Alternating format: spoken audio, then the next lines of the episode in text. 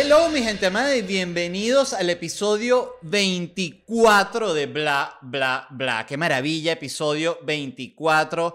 Quiero agradecer primero a Nuno Gómez, que fue nuestro primer invitado aquí en el estudio. Me hizo sentirme que no soy un loco hablando en una caja siempre, sino que esto es un lugar real al cual pueden venir seres humanos. Quiero agradecer a toda la gente que ve el programa desde YouTube. Por favor, si lo están viendo por YouTube, suscríbanse al canal y activen las notificaciones. Gracias a toda la gente que escucha el programa por Spotify, por Apple Podcast y por Google Podcast. Y si estás viendo el episodio por Patreon, ¿cómo estás? Te amo. Tú sabes que tú eres mi preferido en Patreon. ¿Por qué? Porque pagas. Eso no tiene nada de malo. O sea, eso no habla mal de mí. Y que no, ves que solo aprecias a la gente que paga. No es que solo aprecio a la gente que paga. Aprecio a todos. Pero a la gente que paga los aprecio un poquito más. Les recuerdo que este domingo 28 de junio es la tercera edición de LED de Noche, la conversación más candela del Internet en vivo por Zoom. Y mi invitado será Lazo el hermosísimo, e inteligentísimo, comiquísimo, agra agradecivis, no, esa palabra no existe. El muy agradable Lazo va a estar conmigo el domingo 28 de junio en vivo por Zoom. Vamos a estar respondiendo preguntas de la gente al final. Si usted quiere participar de LED de Noche con Lazo, ¿cómo hace? Es muy sencillo. Se pueden suscribir a mi Patreon, que es muy fácil, patreon.com slash bla bla bla podcast y si tú te suscribes a mi Patreon, tú tienes el acceso automático a la sala de Zoom de LED de noche siempre, tanto al evento en vivo como a la versión grabada. No te quieres suscribir a mi Zoom, solo te interesa ver Lazo porque le quieres hacer una pregunta que has tenido guardada toda tu vida. No hay ningún tipo de problema. Vas a ticketplate.com, buscas LED de noche con Lazo y compras tu entradita. Gracias. Arrancamos con el programa. Hoy les quiero hablar de Boston Dynamics. Quien no conozca Boston Dynamics es esta empresa increíble que hace robots. Quizás tú no puedas, no conozcas a Boston Dynamics de nombre, pero definitivamente has visto sus robots. Ellos tienen un robot muy famoso que se llama el Atlas, que es eh, básicamente el último video del robot Atlas. El carajo hace de todo, hace parkour. Eh, en el video Mira. Miren cómo se escucha. Ahí está haciendo una voltereta. Otra voltereta hacia adelante. ¡Ping! Salto hacia el otro lado.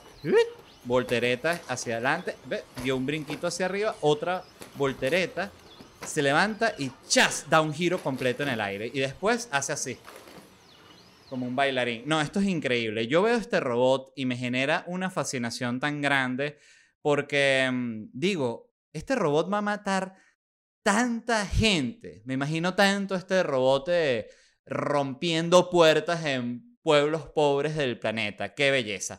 Eh, que viendo este robot y todas las cosas que puede hacer el, el, robot Atlas de Boston Dynamics, me hizo pensar en toda esta discusión que se está dando ahorita justamente por la brutalidad policial y lo que ha pasado en Estados Unidos, pero que ha explotado una discusión realmente internacional sobre la brutalidad policial en cada país y me ha generado incluso un poco de gracia porque hay toda esta discusión de cómo va a ser la policía del futuro, eh, hay que reformar toda la policía, el entrenamiento y es como que gente, la policía del futuro tiene que ser robot. Tiene que ser robot, no tiene que ser otra. Es una maravilla. Miren todos los beneficios que puede tener eh, una policía robot, no seres humanos robot. Primero, el robot no es racista.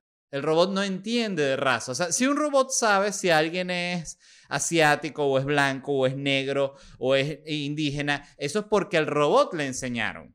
Tú el robot lo puedes programar o no programar para que no sepa nada de eso, para que él sea, él, para él sea igual un, una persona asiática que un rubio, que un negro. El robot no sabe de eso, el robot no es eh, racista. Otra cosa que es un pro increíble del robot es que el robot no tiene sexo, el robot no tiene género, el robot es asexual. Entonces si el robot te maltrata, Tú no puedes decir, no, es porque fue hombre, es porque es mujer. Si el robot te discrimina, el robot es asexual. Entonces, si el robot discrimina, es porque le enseñaron a discriminar.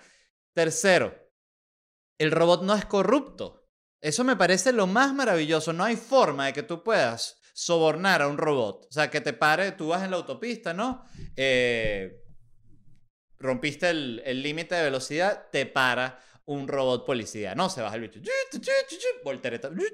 Llega hasta tu ventana y te dice, ¿no? Eh, licencia, ¿no? Te pide. Entonces tú le das la licencia y le dices al robot, disculpe, oficial robot, pero ¿no habrá alguna forma de que nosotros podamos resolver esto aquí? Y el robot te da una cachetada con esa mano de metal que te voltea, te rompe todos los dientes. Pero bueno, el, e incluso si tú quisieras de verdad, en, eh, efectivamente, sobornar a un robot, tendría que, a juro, ser en Bitcoin. Tendrías que tener algún código de Bitcoin en un pendrive para hacerlo al robot, para que él se baja los Bitcoin y te dice, dale, pues, arranca de aquí, huevón.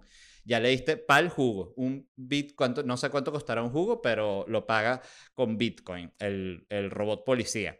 Otra cosa que es increíble del robot es que ni siquiera le tienes que dar un arma, porque él es todo de metal. Entonces no tiene, no tiene necesidad de estarle disparando a nadie. Si hay alguien con arma, el robot simplemente va caminando hacia él y tú le puedes disparar todo lo que tú quieras al robot. ¡Ah! ¡Pa, pa, pa, pa, pa! Él te agarra, te parte la mano y te mete en una patrulla. Entonces ahí la gente mira, le partió la mano. Entonces, me parece una maravilla y les estaba hablando de Boston Dynamics porque ellos no solo tienen este robot Atlas, ellos tienen varios robots, eh, de hecho, tienen, ¿dónde está la página? La tenía aquí, ajá. Tienen el Atlas, tienen, hay uno que se llama Handle, que es como una especie de robot que trabaja como en un depósito de, de cajas y para quien no lo pueda ver, es un robot que básicamente tiene como dos ruedas y como un contrapeso en la parte de atrás. Entonces él agarra y se mueve con las rueditas. Algo así como este.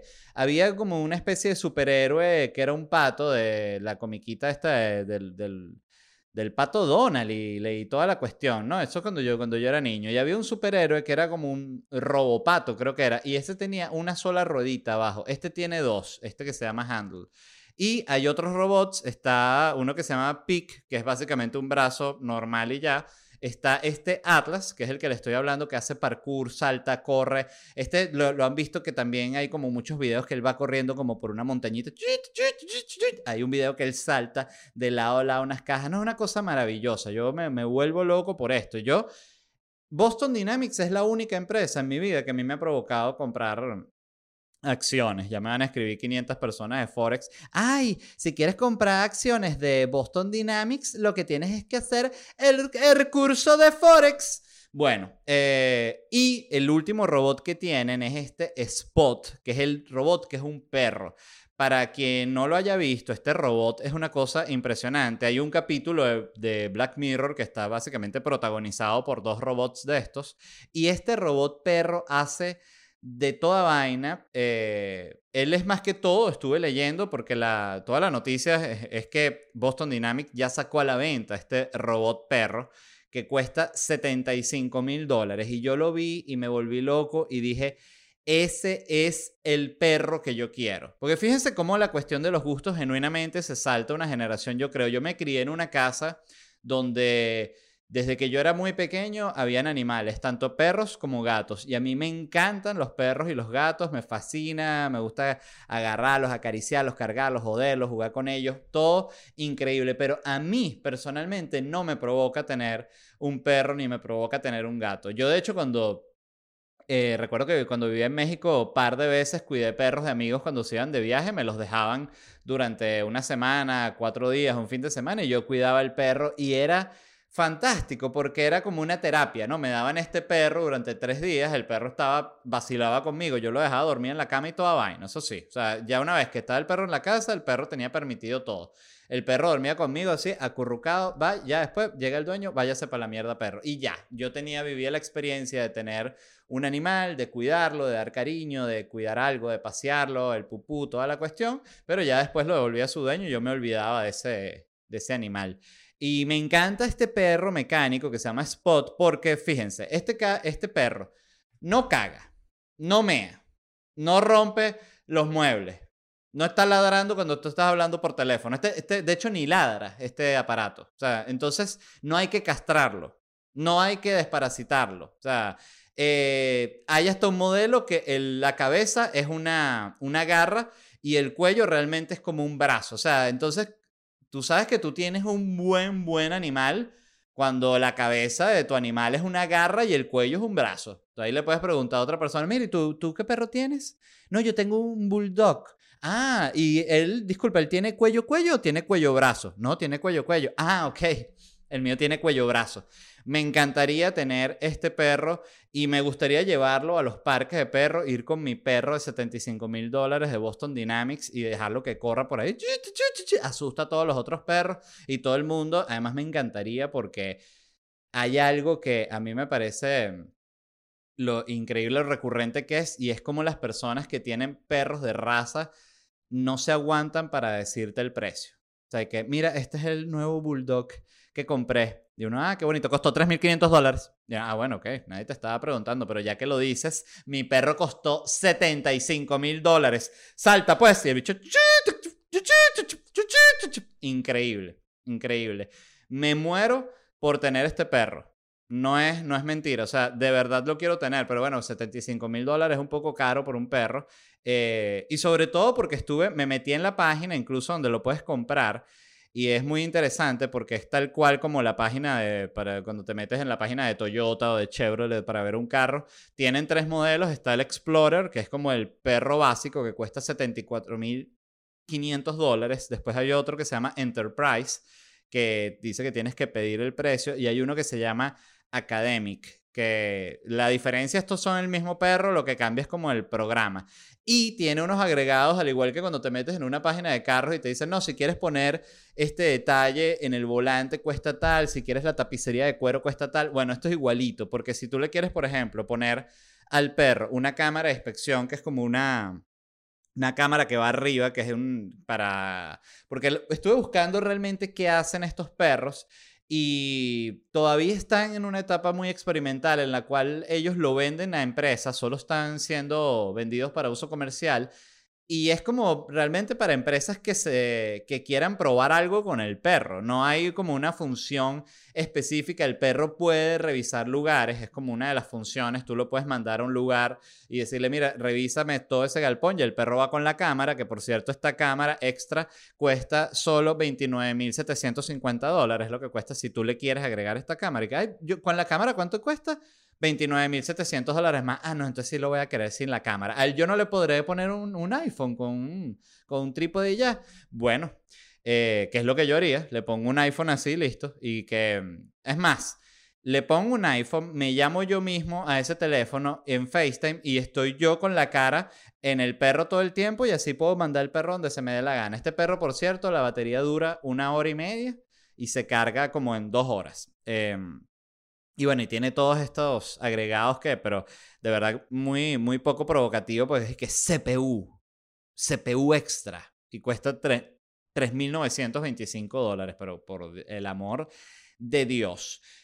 Quedé fascinado con este perro, les quería hablar de él, cuesta 74.500 dólares y quiero aprovechar que estoy hablando de este perro y de estos robots porque hacer un llamado que ya he hecho muchas veces, pero a los que estén escuchando este programa, por favor, si usted tiene un trabajo que va a ser sustituido por un robot en los próximos cinco años, usted tiene que cambiar de oficio ya, pero por el bien de su vida, no es lo estoy diciendo de, de una manera condescendiente o restando la importancia del trabajo, nada que ver, es que es inminente, es decir, si ustedes, por ejemplo, taxista o usted es delivery, usted es mesonero, usted trabaja en un depósito moviendo cajas, olvídelo. Olvídelo, olvídelo, olvídelo. Busquen otro oficio ya. Ya, ya, ya. Porque esto es inminente. Esto no lo para nadie. Eh, de hecho, hay como toda una. Hay robots que han creado como que son. No, no una inteligencia artificial, sino es más bien como estos. No sé cuál es el término exacto de cuando hacen eso, que es como un programa que busca información y genera como una especie de resultado y que eso, no sé, un programa. Pero bueno, el punto es que había como unas especies de mm, inteligencias artificiales, entre comillas, que creaban chistes. Entonces lo que habían hecho es que era una inteligencia artificial que le habían metido el, monólogos de stand-up eh, transcritos para que él analizara cómo era la estructura de un chiste que hacía reír a la gente y le daban videos de stand-up para que el algoritmo, no sé ni qué coño cuáles son los términos, pero para que pudiese crear esta inteligencia artificial que creaba chistes y había hasta una cuenta de Twitter de que yo creo que la sigo, pero ahorita no recuerdo el nombre, cuando si la recuerdo luego la menciono en otro programa, y esta cuenta de Twitter eh, básicamente tuiteaba chistes producidos por una inteligencia artificial y eran una cagada, porque está todavía aprendiendo. Entonces, por suerte, por suerte, los comediantes vamos a tener un poquito más de tiempo hasta antes de que veas un robot haciendo stand-up y que no les ha pasado que vas a meter una turbina y todo el mundo verga, o un poco de robots cagados la risa, que son los que pueden ir al bar a pagar, porque ya solo son los robots los que ganan más plata y los humanos ya no les permiten entrar a ver stand-up. Eh, se presentan los comediantes en cloacas. Ese es el futuro de la comedia. Y, pero entonces, bueno, el punto es muy sencillo. De nuevo, si usted eh, está escuchando este programa mientras mueve una caja en un depósito, muy bien, usted se está ganando su pan, usted está viviendo dignamente, pero sepa que en cinco años va a estar pelando bola en la calle, así que es hora de conseguir otros oficios. Hay que también entender que es difícil conseguir oficios que en un futuro no los vayan a hacer robots, porque médicos lo van a hacer robots, mecánicos, todos robots, em, asistentes, todo robot, todos los que es contaduría, cuestiones de números, papeles, impuestos, robot.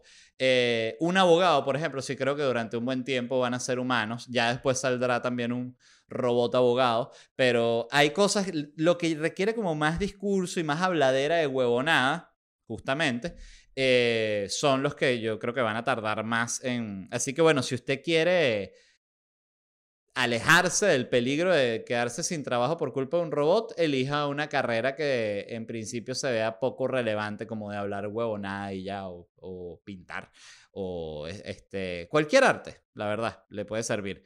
Y hablando de arte, justamente me leí esta noticia de que se vendió una carta escrita por Van Gogh y Paul Gauguin, no sé cómo se escribe, cómo se pronuncia este nombre, pero justamente puse aquí una, un video, ya lo tengo preparado, que dice la pronunciación exacta de Paul Gauguin, el pintor. Paul Gauguin. Escucho, no entendí cómo, de nuevo. Paul Gauguin. Paul Gauguin. Paul Gauguin. Entonces Paul Gauguin y ¿Y cómo se llama este señor? Y Van Gogh le escribieron una carta a Emile Bernard, ¿no? Otro pintor, cuando estaban en Arles, que lo, Arles, que lo había ido a visitar. O sea, la cuestión fue así. Van Gogh estaba en este pueblo francés y lo fue a visitar. Eh, ¿Cómo es que, de nuevo, lo fue a visitar? Paul Gauguin. Ok. Entonces estaba eh, Van Gogh y. Paul Gauguin en este pueblo de Arles y los dos le escribieron una carta a este pintor en la cual le cuentan que fueron a unos burdeles. Entonces esta carta se ha vendido en 210 mil euros. La carta es básicamente que dice que, Marico, ayer nos fuimos a pintar al burdel y qué vaina tan buena. Y vamos a estar yendo para el burdel a pintar bastante. Eso es lo que dice la carta, básicamente. Son dos tipos con dos amigos contándole a otro amigo y que, marico, aquí los burdeles en, en Arles están increíbles. Vente, pana, estoy aquí cogiendo putas con...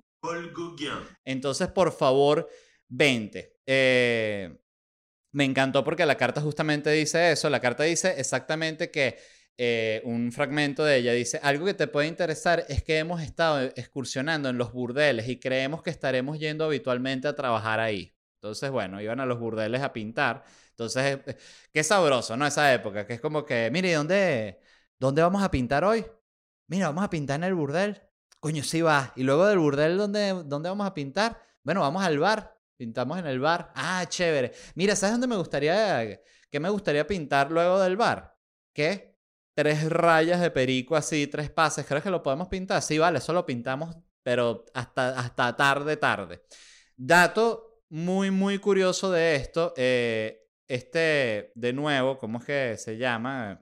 Eh, él Paul Gauguin. fue a visitar a Van Gogh Y, fue en esta época, justo en este viaje, que Van Gogh se echó la cortada que se, cortó la oreja con un cuchillo.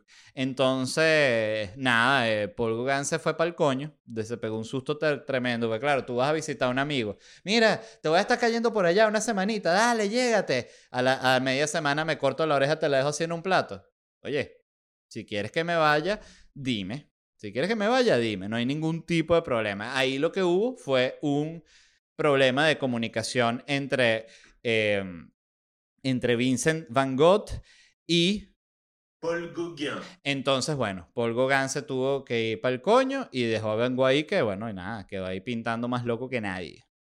En otras noticias, encontraron un tesoro en Estados Unidos que tenía escondido una década. Este tesoro eran 2 millones de dólares, un baúl, literal, un tesoro, tesoro, un baúl lleno de joyas y oro y tal, valoradas en 2 millones de dólares. Fue básicamente un proyecto muy creativo que se lanzó un corredor de arte que sufrió de cáncer, leí el artículo, el tipo sufrió de cáncer y tuvo como una revelación y dijo voy a esconder un tesoro de 2 millones de dólares para promover que la gente salga más a la montaña y al aire libre. Qué raro que te dé cáncer y que esa sea la... Sí, la moraleja que saques así como que, ay, casi muero, tengo que meter un tesoro de 2 millones de dólares con, como si fuese un pirata. Una cosa muy, muy loca, ¿no? Entonces este tipo, la forma en la que hizo para, para dar las pistas de dónde estaba el tesoro, él escribió una autobiografía y en la autobiografía puso las pistas de... Esto es como el libro... eh, Ready Player One, creo que se llama, que es también como de videojuegos y es un tipo que también esconde como unas pistas ahí para que encuentren unos códigos y liberen a una gente. Entonces, este tipo en su autobiografía puso todas estas pistas que si escritas como en unas poesías y tal, y dijo para que ahí si tú unías todas esas pistas podías saber dónde estaba la, la ubicación exacta del tesoro. Y mm, algo curioso que sucedió con esto fue que varias personas murieron buscando el tesoro. Entonces esto fue, el tesoro estaba escondido en las montañas rocallosas y mm, la gente, no sé, como el- la, gobernación, la, la vaina de la, de la zona, pidió por favor a este millonario que sacara el tesoro y que cancelara la búsqueda porque se habían muerto varias personas buscando el tesoro y este tipo dijo que no porque el tesoro estaba escondido en una parte donde tú podías ir caminando con tus niños y que no tenía ningún tipo de peligro y que si la gente se había matado no era culpa de él, lo que escondió fue dos millones de dólares y estoy totalmente de acuerdo con él. O sea, ya basta de proteger a la gente de morir por estupideces. O sea, si tú sales a buscar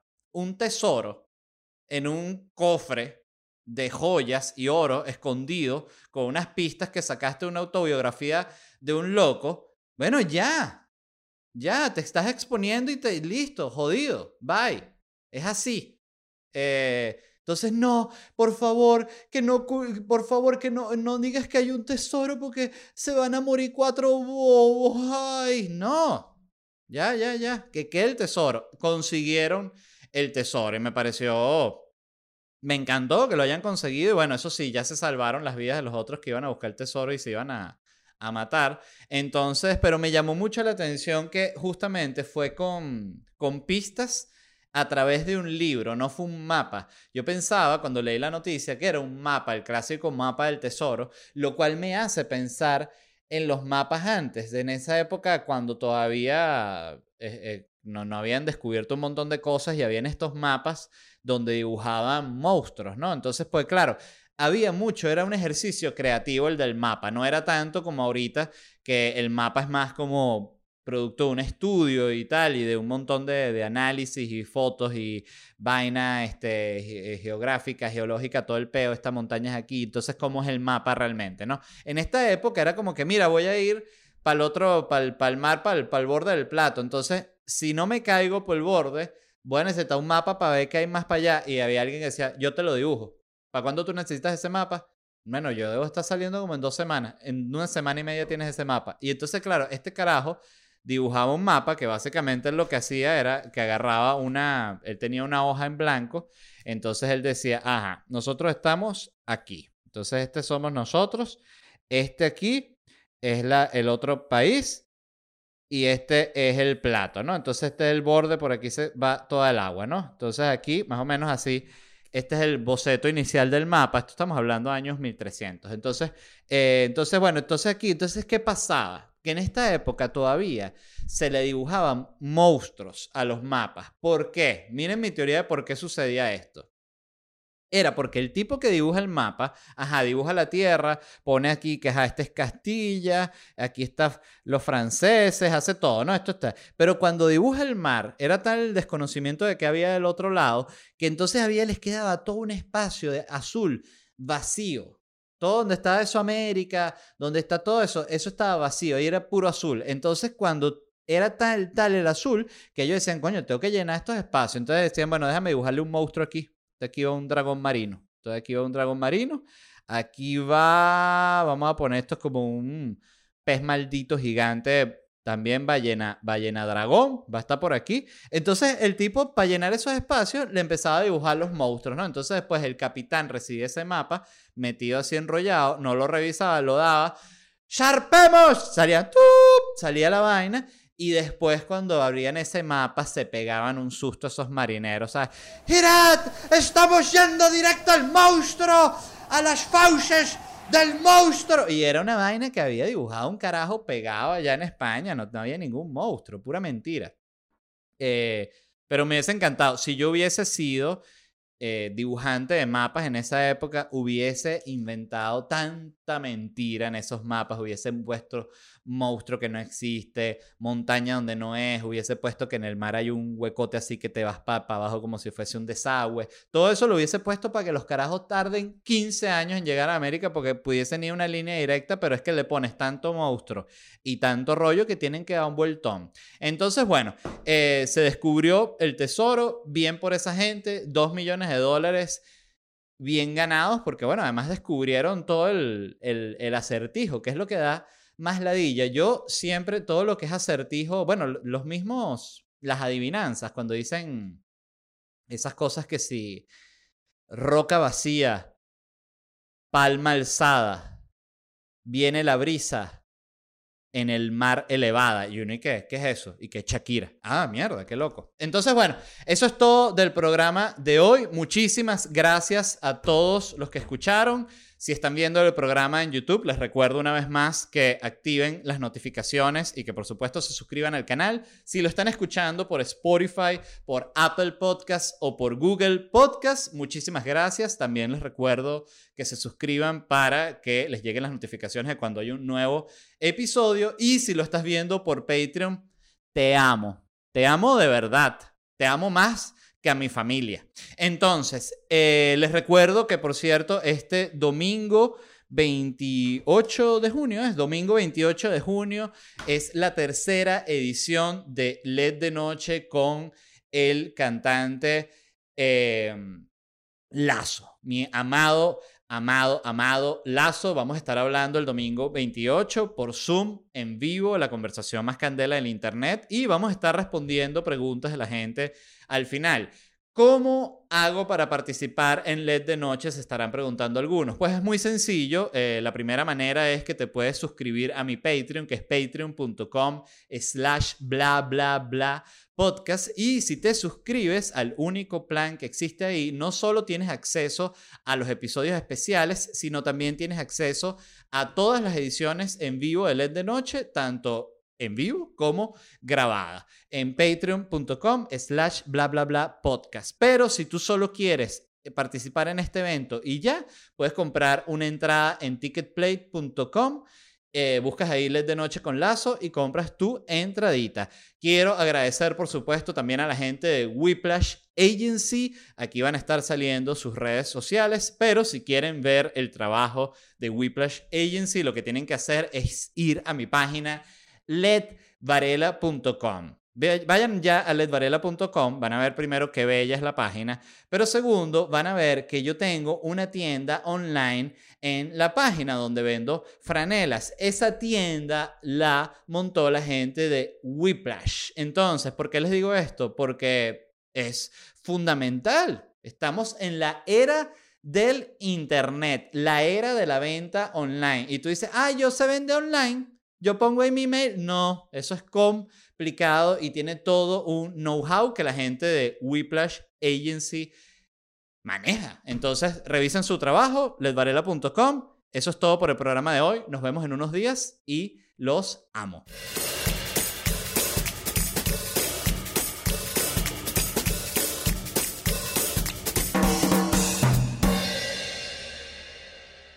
Our kids have said to us since we moved to Minnesota, we are far more active than we've ever been anywhere else we've ever lived.